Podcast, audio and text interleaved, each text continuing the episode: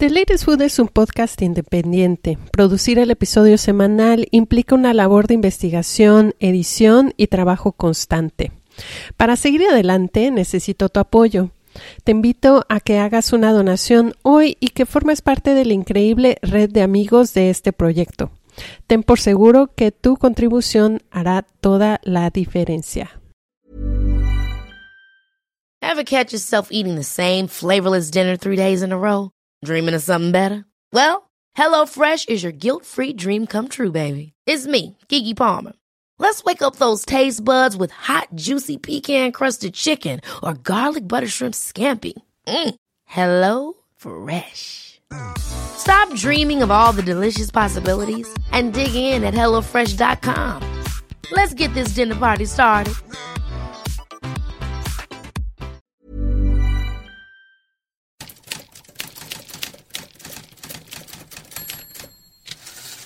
Sus hijos dicen que mi abuela mejor prestaba su Biblia que su recetario. ¿Qué es lo que nosotros aprendemos de un recetario antiguo? Muchísimas cosas. Para empezar, ahora es muy limitado el consumo de carne. Por ejemplo, tú puedes encontrar pollo, puerco o res, pero en el México del siglo XIX encuentras recetarios con muchos animales de casa, como paloma, como eh, animales como los conejos, como los venados, armadillos, porque había esa costumbre de, comprar lo que había en los lagos, en los ríos, lo que había en los montes donde se iba a cazar y era en realidad una variedad muy rica de todos estos, eh, lo que podíamos llamar el plato fuerte en base a estos productos. Ahora es mucho más limitado.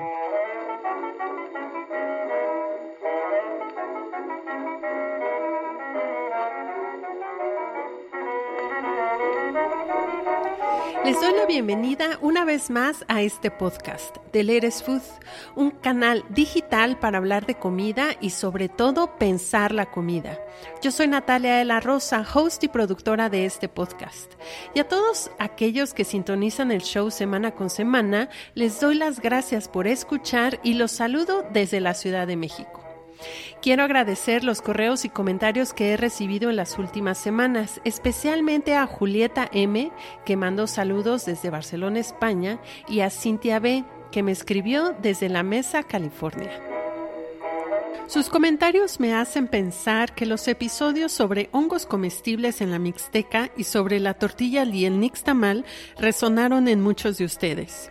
Si no los has escuchado, te invito a que vayas al catálogo del podcast y le des play. Esta semana nos vamos a ir hasta el bonito estado de Puebla para hablar sobre recetarios familiares y utensilios de cocina antiguos.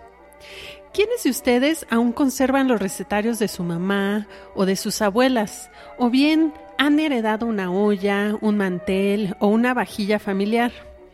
Este episodio lo vamos a dedicar a pensar los recetarios y los utensilios de cocina como herencia de un legado familiar y cultural que nos ayudan a aprender sobre la evolución de la gastronomía. Y para platicar sobre este tema, tengo el privilegio de presentarles a Lilia Martínez y Torres, investigadora y fotógrafa poblana que ha dedicado parte de su labor profesional y tiempo libre a coleccionar recetarios antiguos, menaje de mesa y utensilios de cocina y las vajillas son como la muestra de los cambios de época, los cambios de gusto, los cambios de materiales. Claro. Cuando vas a usar, bueno, va a haber porcelana, cerámica, vidrio, aluminio, eh, melamina, y, y también son, eh, marcan periodos y gustos y economías.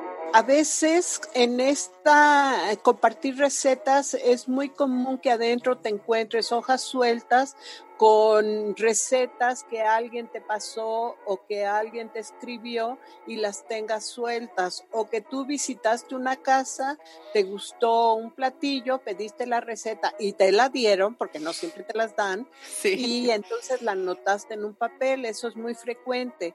Y tengo una receta de un rompope de una mujer que se llama Valeria, no me acuerdo qué, y que escribe muy bonito en la tarde de tal día, de tal fecha, pero es más o menos como de 1860 más o menos. O sea, tienes más, casi siglo y medio esta receta en un papel suelto. El estado de Puebla es reconocido, entre otras cosas, por su gastronomía.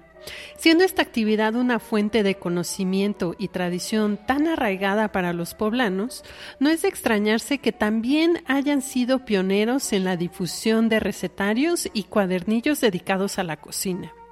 De acuerdo con las investigaciones de Lilia, una de las primeras obras de las que se tiene registro data de 1872 y se titula La cocinera poblana y el libro de las familias. Un tratado con más de 2.000 recetas que van desde la pastelería, la confitería y la repostería con diferentes estilos de cocina, española, francesa, inglesa y mexicana. Lilia es fotógrafa y a lo largo de 40 años ha conformado una colección de fotografía que cubre desde el periodo de 1845 hasta 1965 y que está conformado en el archivo de la fototeca Lorenzo Becerril AC. A la par de sus intereses por la fotografía, Lilia también se ha dedicado en construir una colección de objetos de cocina y comedor, desde manteles, cuchillería, cristalería y vajillas, hasta diversos recetarios que dan cuenta del desarrollo histórico de la gastronomía poblana, que abarcan del periodo que va de finales del siglo XIX hasta los años 70. Sobre recetarios podemos hablar muchísimo. Primero tenemos que pensar que estos recetarios son la memoria y la historia de la culinaria de cualquier país del mundo.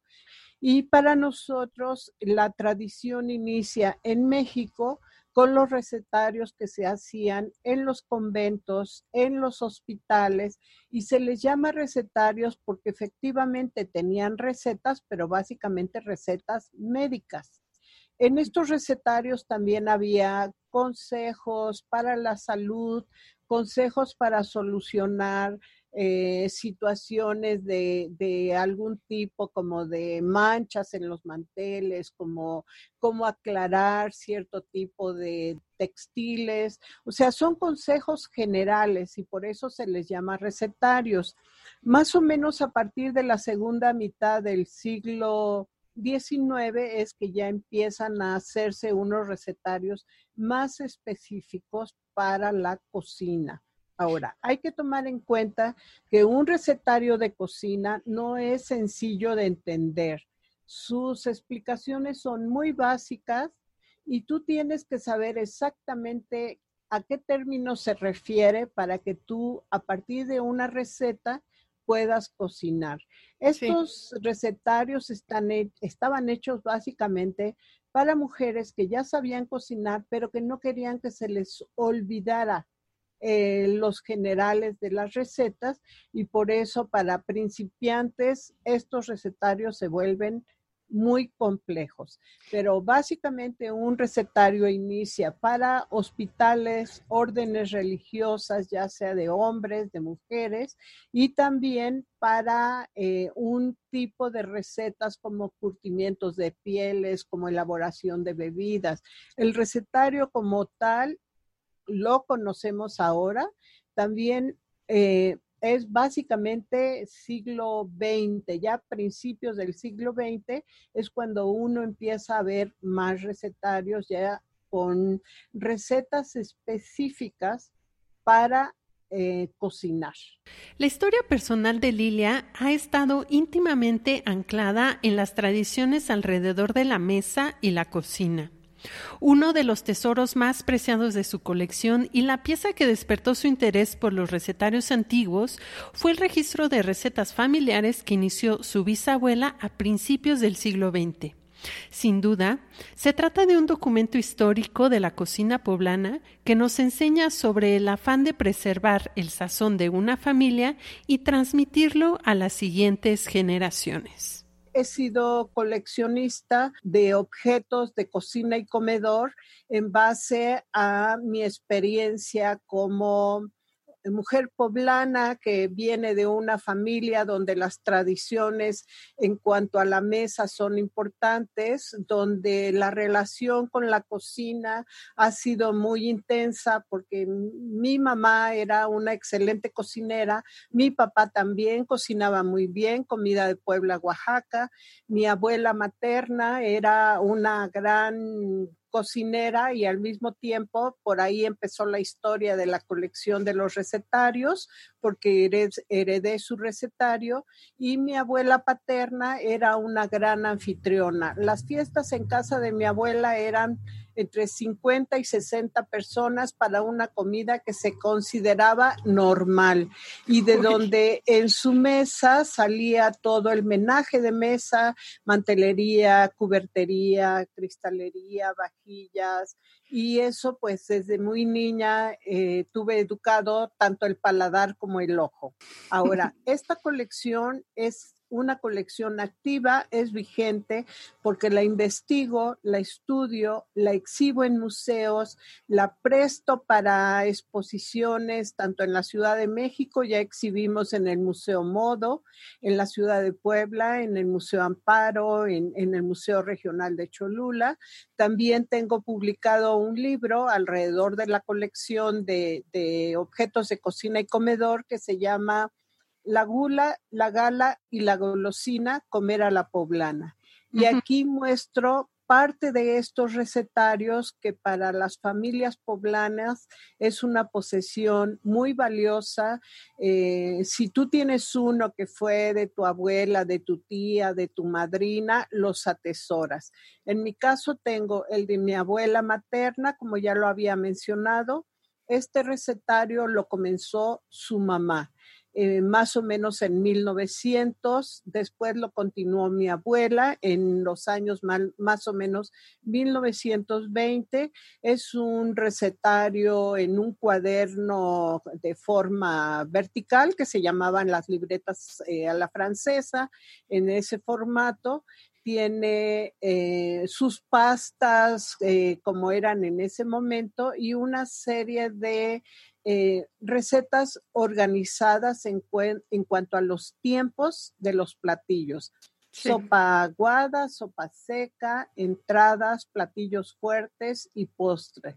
Y se nota muy bien estas dos diferentes letras, digamos, la de mi bisabuela y la de mi abuela, y en algunos casos, algunas recetas, que es una característica que se va a encontrar en los recetarios de uso, tienen una palomita porque es una receta probada y comprobada que, sale bien y otra es un tache que significa que no resultó como, como aparece escrita o no gustó el sabor final del platillo.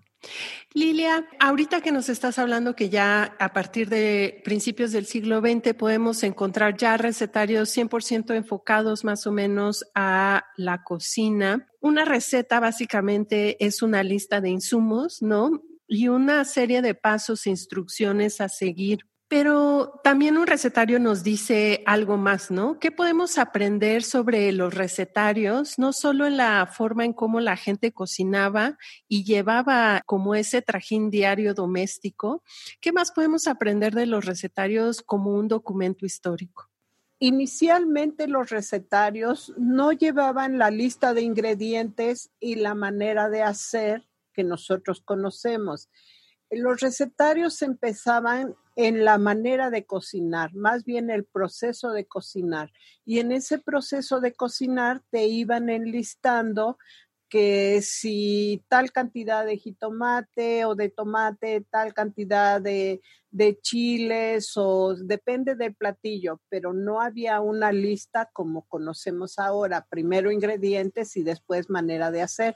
A eso me refería cuando eran un poco complejos. Ahora, ¿qué es lo que nosotros aprendemos de un recetario antiguo, muchísimas cosas. Para empezar, la letra. A veces es un poco incomprensible el poderla leer porque no es una letra a la que nosotros estamos acostumbrados. También podemos saber los gustos de las personas al hacer una selección de recetas y escribirlas en un recetario.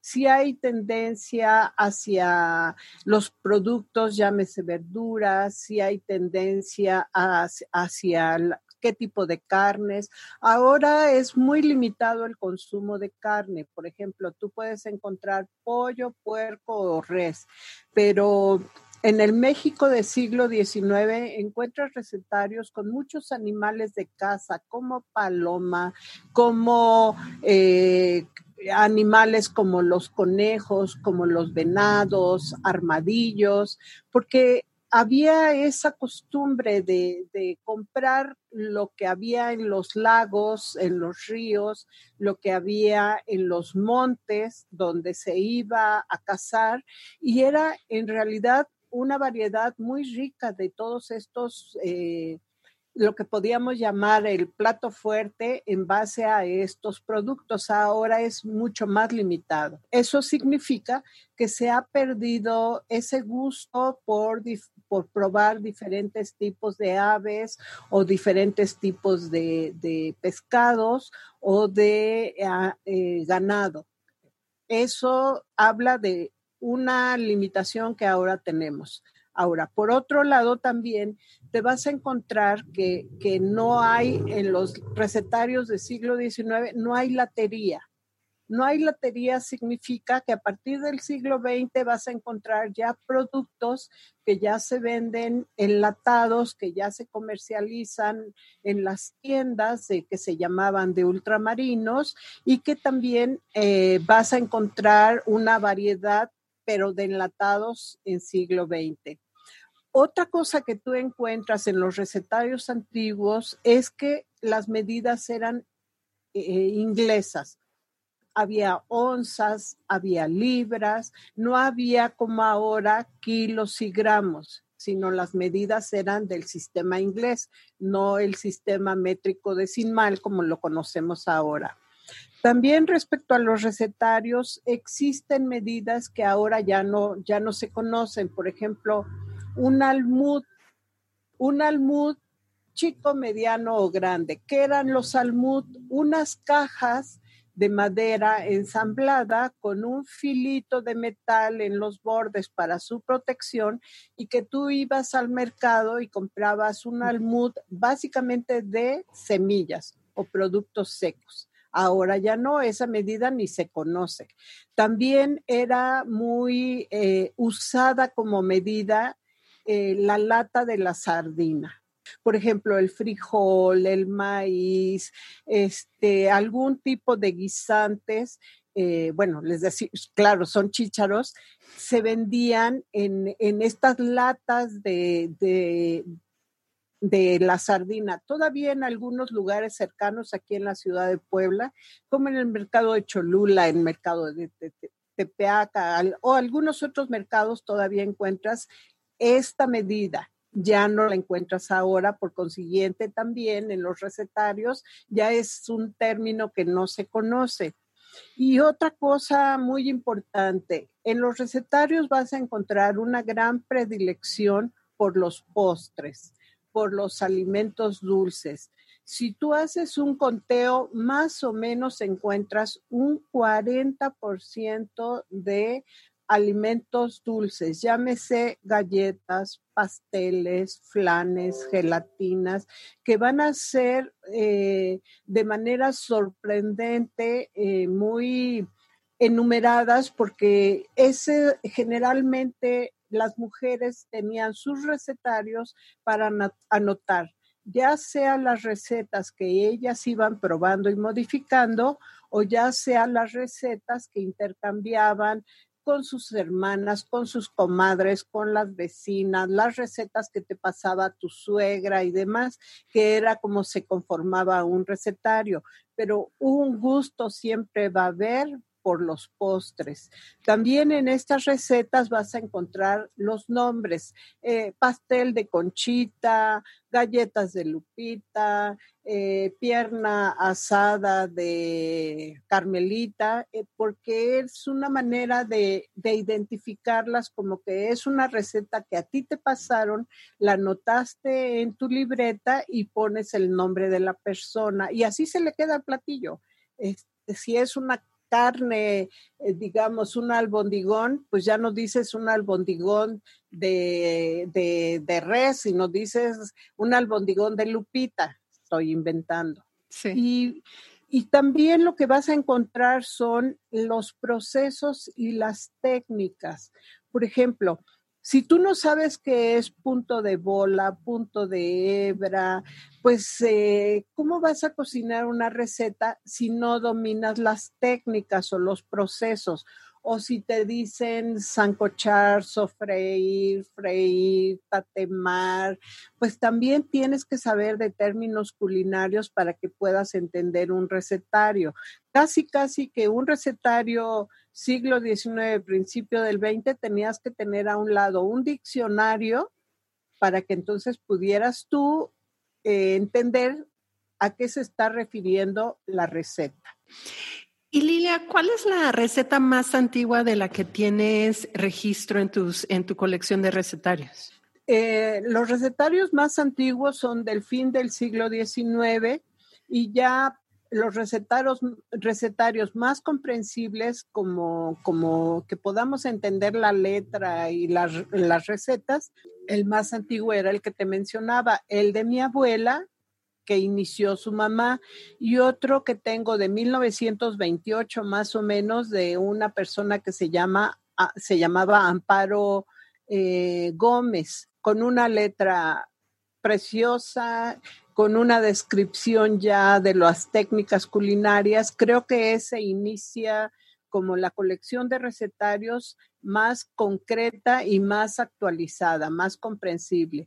A partir de ahí tengo recetarios que son especiales para menús salados, recetarios para menús dulces, eh, recetarios incluso la colonia francesa en Puebla siempre ha sido una, una colonia que ha disfrutado mucho de la buena gastronomía, de la buena mesa. Tengo recetarios en francés, pero de platillos poblanos. Tengo recetarios en inglés y siempre trato básicamente de, adquirirlos sobre referentes a mi región. O sea, sí tengo de otros lugares de la República, como de Oaxaca o de Mérida, pero pues trato de mantener un, un, eh, un, propósito que es la ciudad de Puebla, pero también a veces cuidas la economía, que si te pones a comprar de todo lo que encuentras, cuando tú encuentres uno bueno, ya no vas a tener dinero.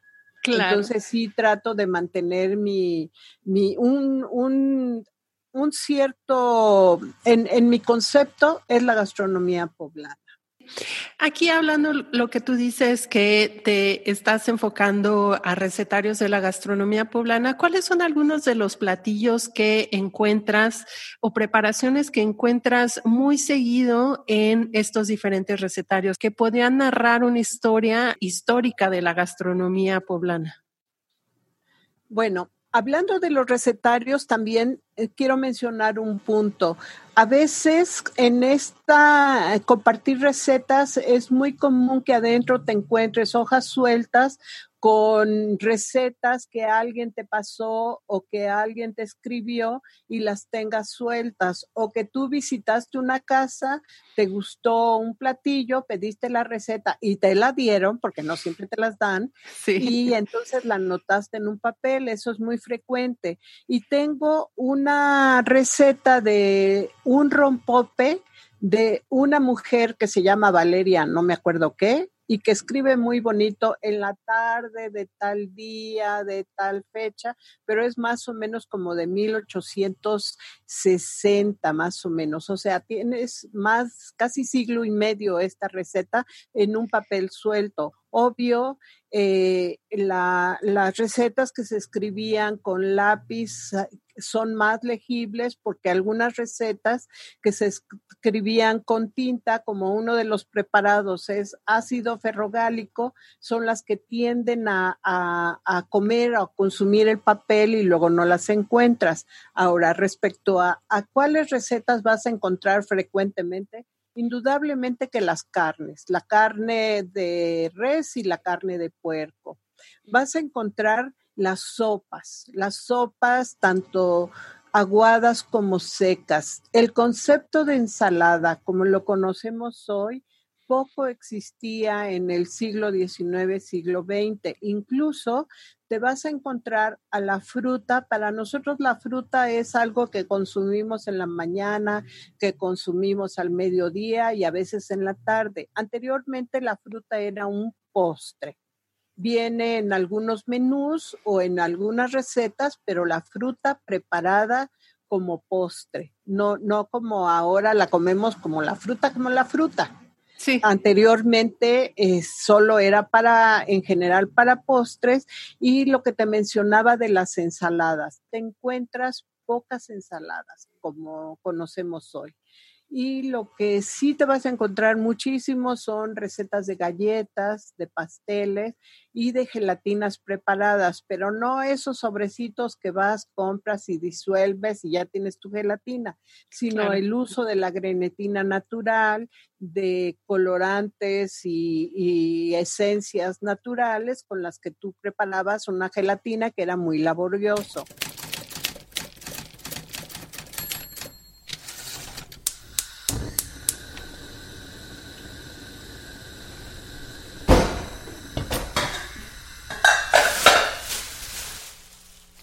La cocina como espacio y centro de actividades de la vida diaria de un hogar también ha sido objeto de estudio de Lilia. Para ella, el hilo conductor de su colección de utensilios de cocina parte de los cambios y la evolución de este espacio en cuanto a las fuentes de calor que hemos utilizado a lo largo de los últimos 100 años. Leña, carbón, petróleo, electricidad y gas. Cada uno de estos combustibles o fuentes de calor han revolucionado nuestros hogares y con ello han marcado épocas, gustos y preferencias en los utensilios y herramientas que se usan en la preparación de los alimentos. El fogón ha sido el epicentro de la cocina durante miles de años. Primero vino la leña como fuente de calor para rostizar y asar los alimentos al fuego vivo. Siglos más tarde, el brasero de carbón haría su aparición. Con la evolución de estos dos fuegos también llegaron cambios en las parrillas, rejillas, cazuelas, calderos, ollas y casos para lograr cocciones lentas e indirectas. En los años 30, algunos hogares mexicanos le dieron la bienvenida a las estufas de petróleo, cuyo combustible era la tractolina, y de acuerdo con los estudios de Lilia, este cambio sirvió de puente entre el brasero de carbón y la estufa de gas. Una década más tarde, allá por los años de 1940, la estufa de gas se integraría poco a poco en las casas mexicanas y, en un porcentaje menor, las estufas eléctricas.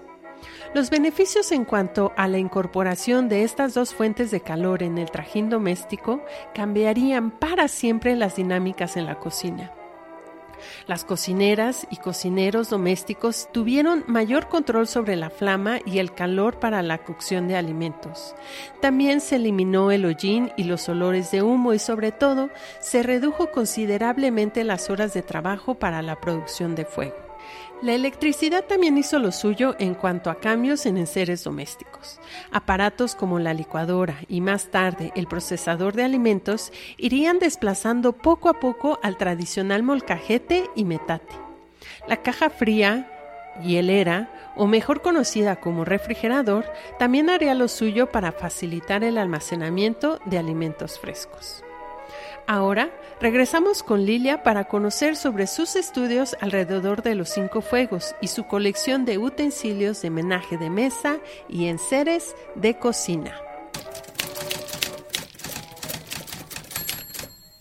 Y bueno, a partir de ahí colecciono recetarios eh, de, muchos años. Tengo una buena colección de recetarios eh, tanto manuscrito como mecanoescrito, porque ya algunas mujeres un poco más avanzadas pasaban sus recetas también en su máquina de escribir, las archivaban y tengo un buen también de, recetas de cocina mecanoescritas. Precisamente en este libro de la gula, la gala y la golosina, ahí eh, eh, se escanearon varias de estas recetas preparé unos menús con cinco tiempos y hay tanto recetas mecanoescritas como recetas manuscritas. Justo ahorita lo estás tocando en cómo hemos cambiado no solo en el registro de eh, las recetas familiares en los últimos 20, 30, 30 años,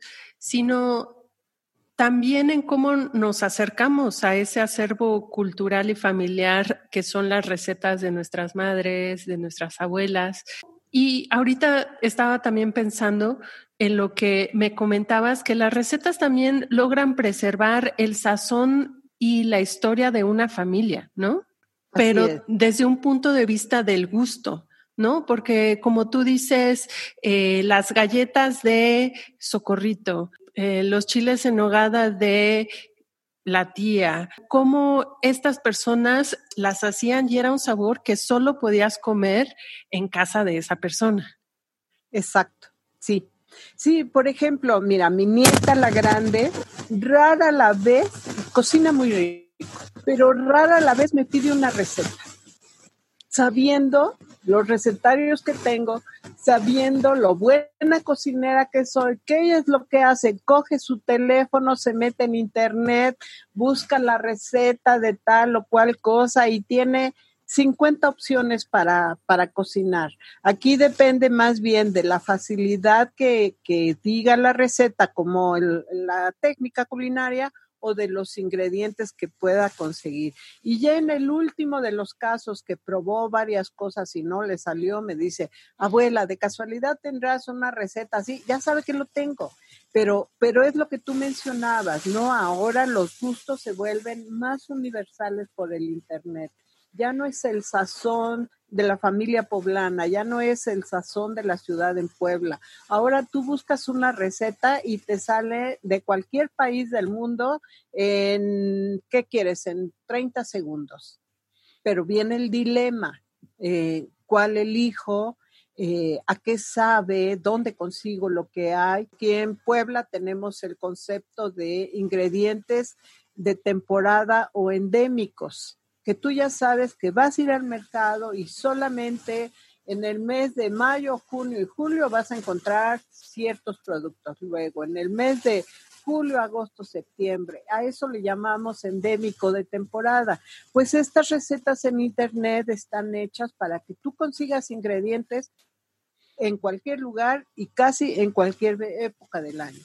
Entonces, sí es como, como como lo que los recetarios van dando cuenta de los cambios que va viendo no solamente en nuestras maneras de comer o consumir, sino en, esta evolución de la tecnología.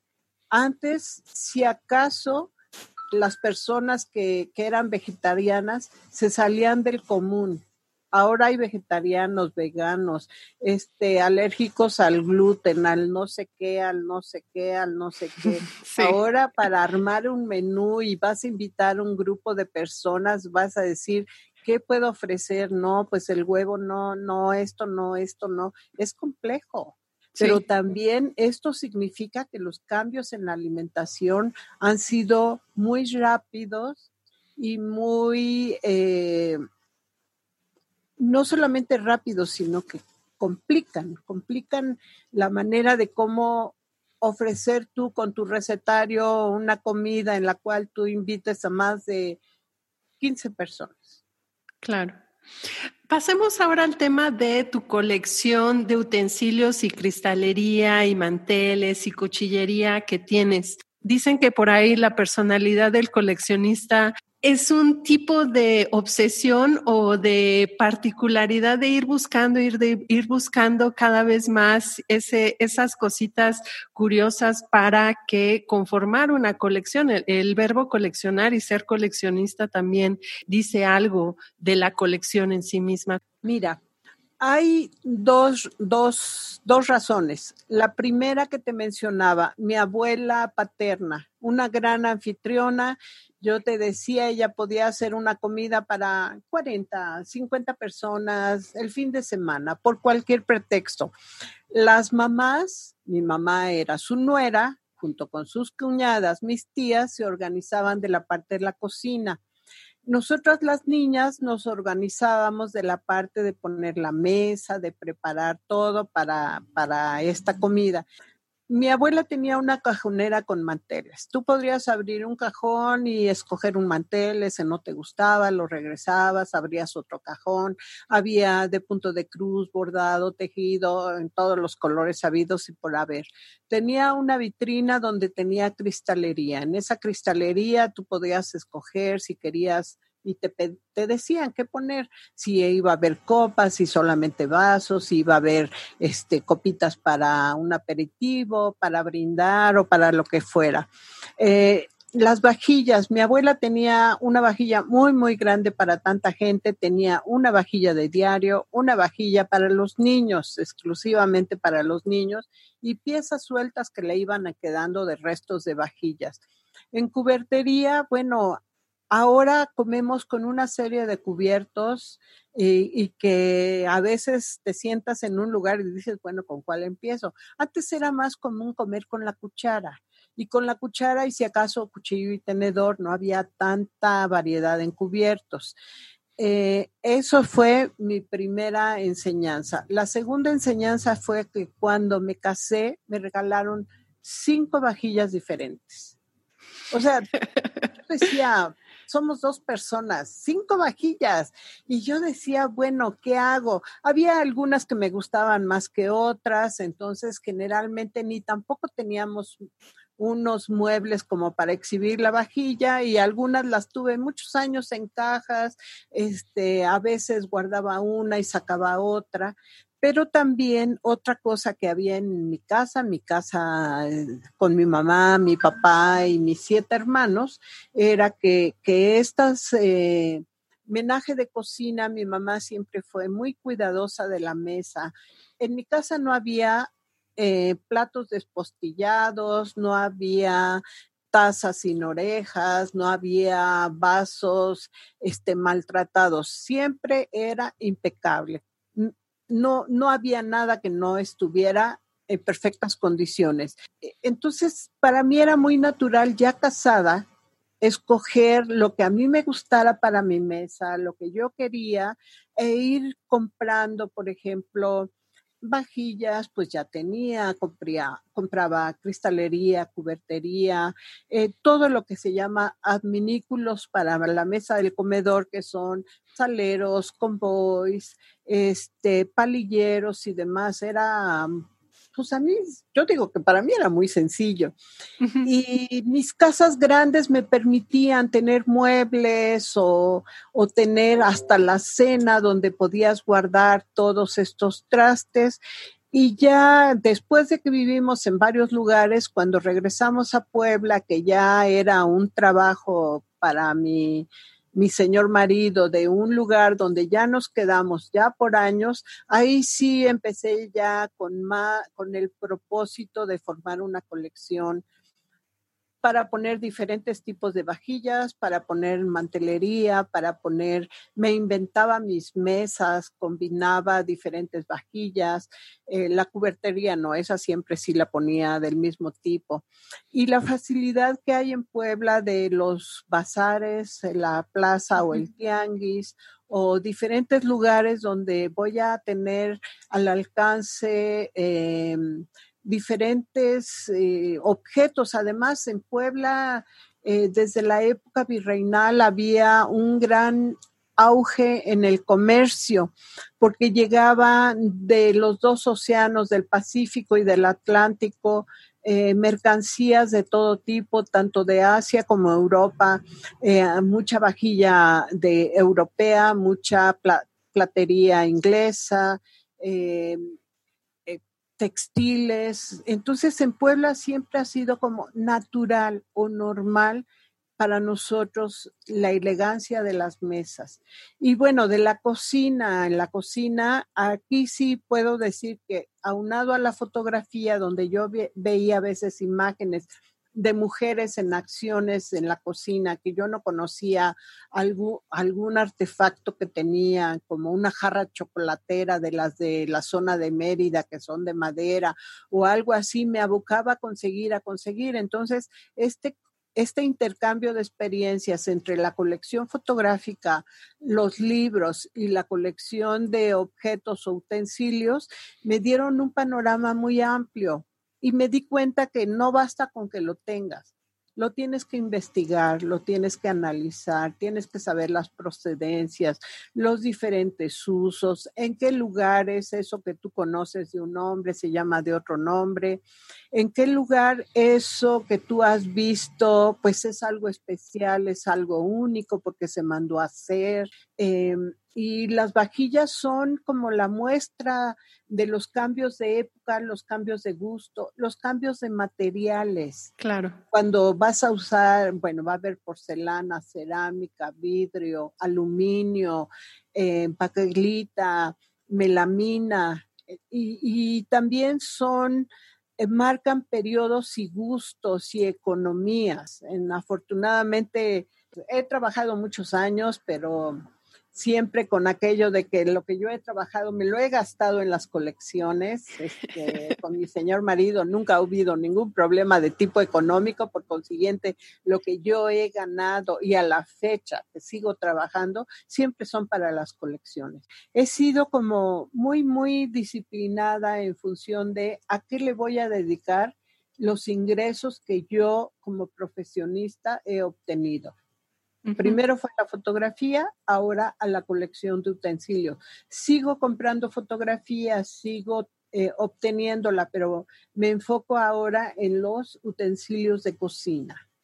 ¿Cuál es el utensilio en, tu colección que en algún momento fue parte normal de un menaje de cocina, de poner la mesa, y ahora es, es para las familias de hoy en día es completamente incluso inexistente o la gente ya no, lo, ya no sabe ni qué son, para qué sirven y ya ni siquiera los compra? Mira, yo creo que los cambios los ha habido en la cocina.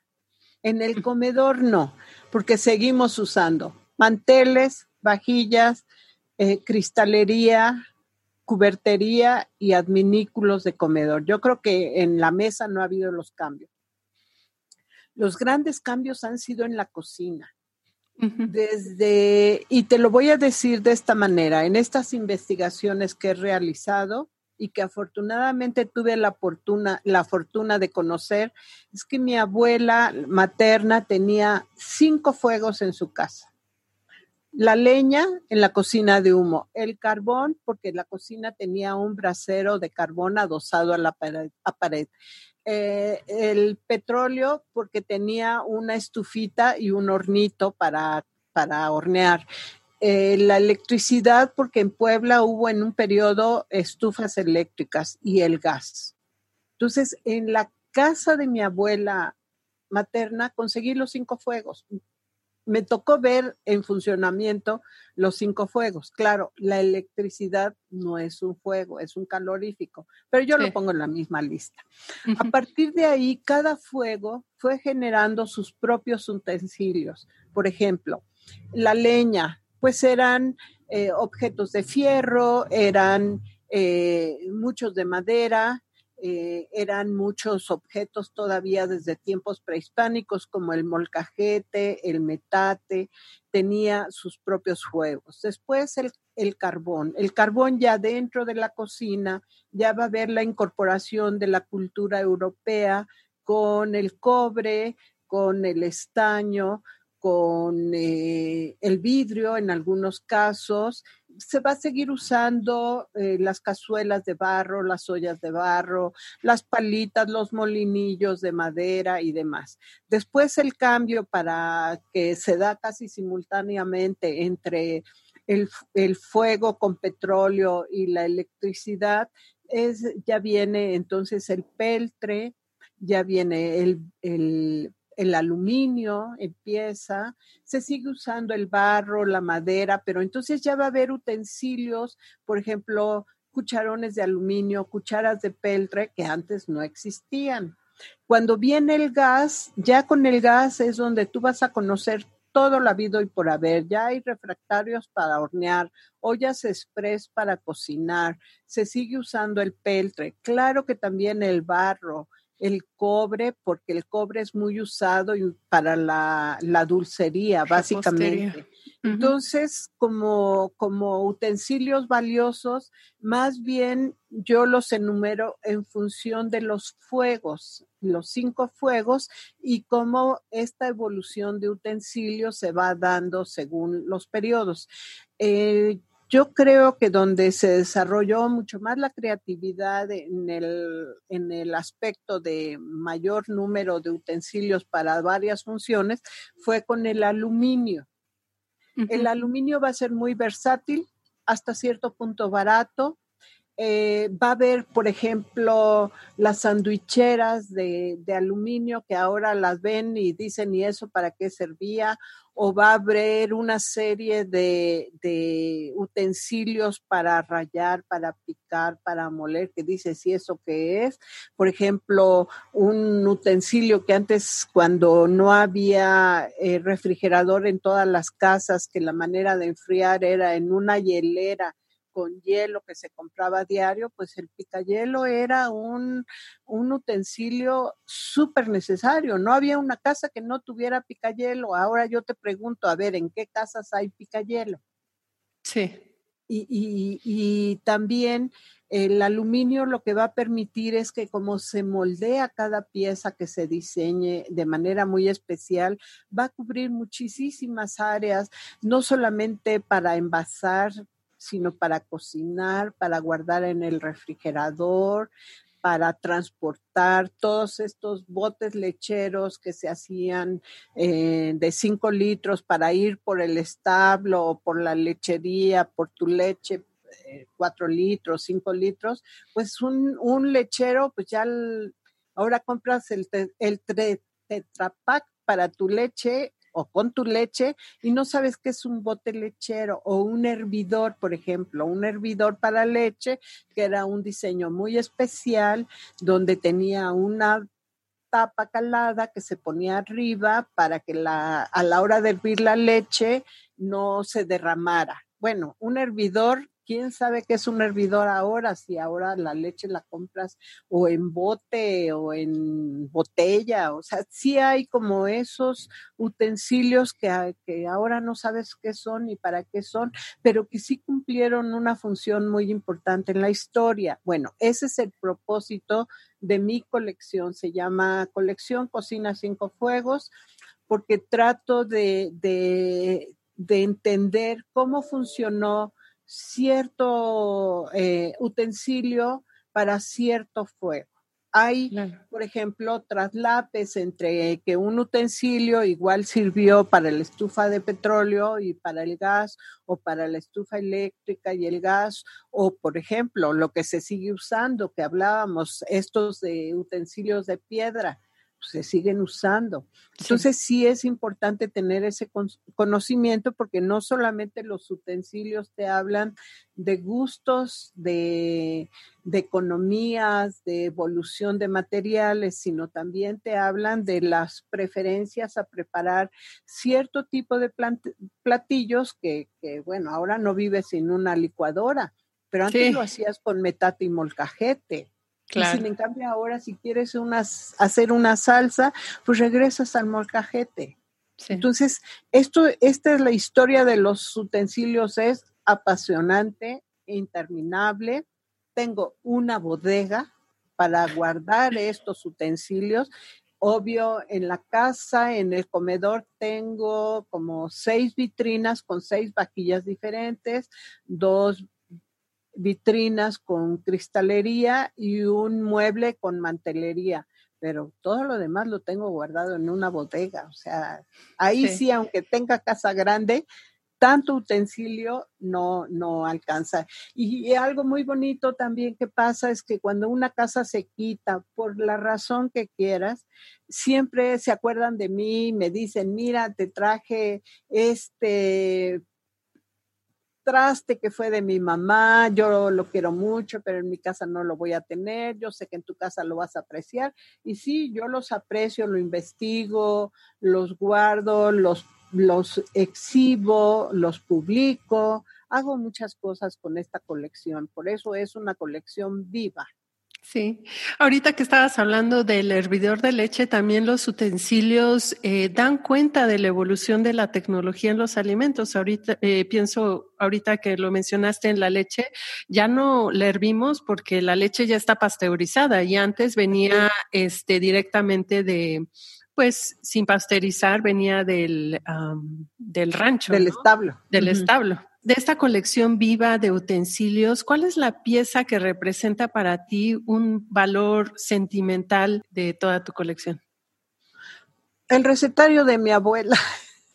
Sí, me imagino. Porque fíjate que ese recetario dio pie a muchas cosas, dio pie a la investigación, dio pie a la colección de otros recetarios, a entender e investigar qué significaba. Es, y, y lo era también muy valioso para mi abuela. Mis tíos, sus hijos dicen que mi abuela mejor prestaba su Biblia que su recetario.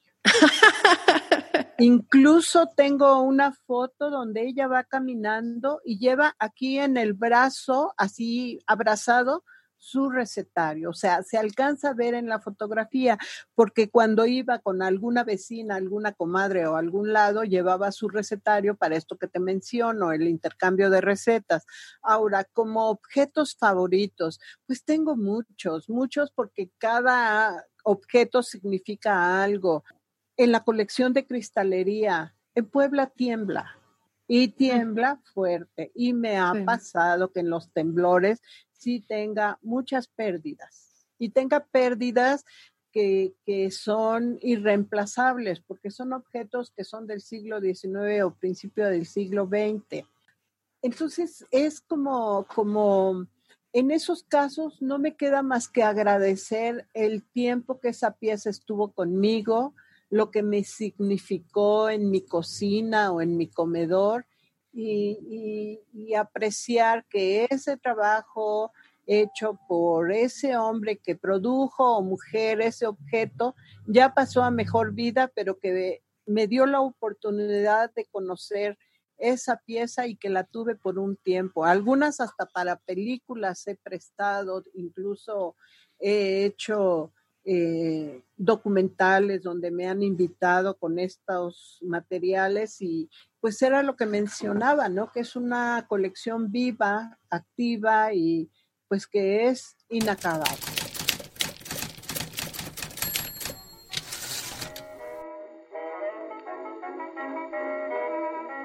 Agradezco a Lilia Martínez y Torres por la charla para conocer un poco sobre la historia de la cocina mexicana a través de los registros de recetas familiares y los menajes de cocina. En la plataforma de Google Arts y Culture, Lilia estará compartiendo a partir de noviembre de este año fotografías y contenido relacionado con su colección de recetarios y de utensilios de cocina y de mesa. También puedes consultar su blog Cocina Cinco Fuegos para conocer un poco sobre el trabajo de investigación de Lilia alrededor de la cocina poblana. Parte de la información de este episodio la pueden encontrar en el blog de Lilia Cocina Cinco Fuegos. Les confieso que durante la plática con Lilia me entró un poquito de tristeza al reflexionar sobre el hecho de que mi familia no guarda registros de las recetas y el conocimiento alrededor de la cocina tanto de mi abuela materna como de mi abuela paterna. Ambas grandes cocineras en mi corazón y desafortunadamente no tengo ninguna, ningún registro de recetas de ella.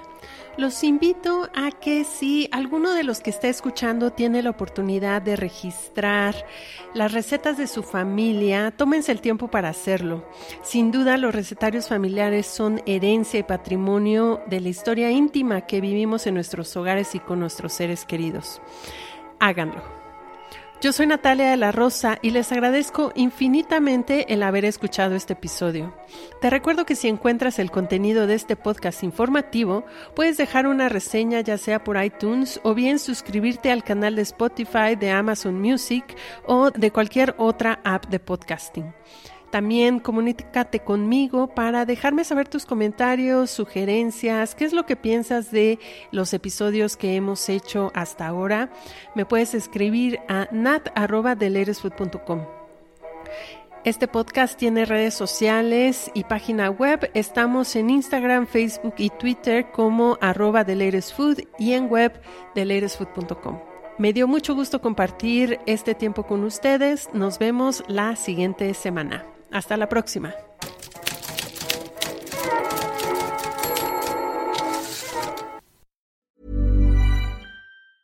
Ever catch yourself eating the same flavorless dinner three days in a row? Dreaming of something better? Well, HelloFresh is your guilt-free dream come true, baby. It's me, Kiki Palmer. Let's wake up those taste buds with hot, juicy pecan-crusted chicken or garlic butter shrimp scampi. Mm. Hello Fresh. Stop dreaming of all the delicious possibilities and dig in at HelloFresh.com. Let's get this dinner party started.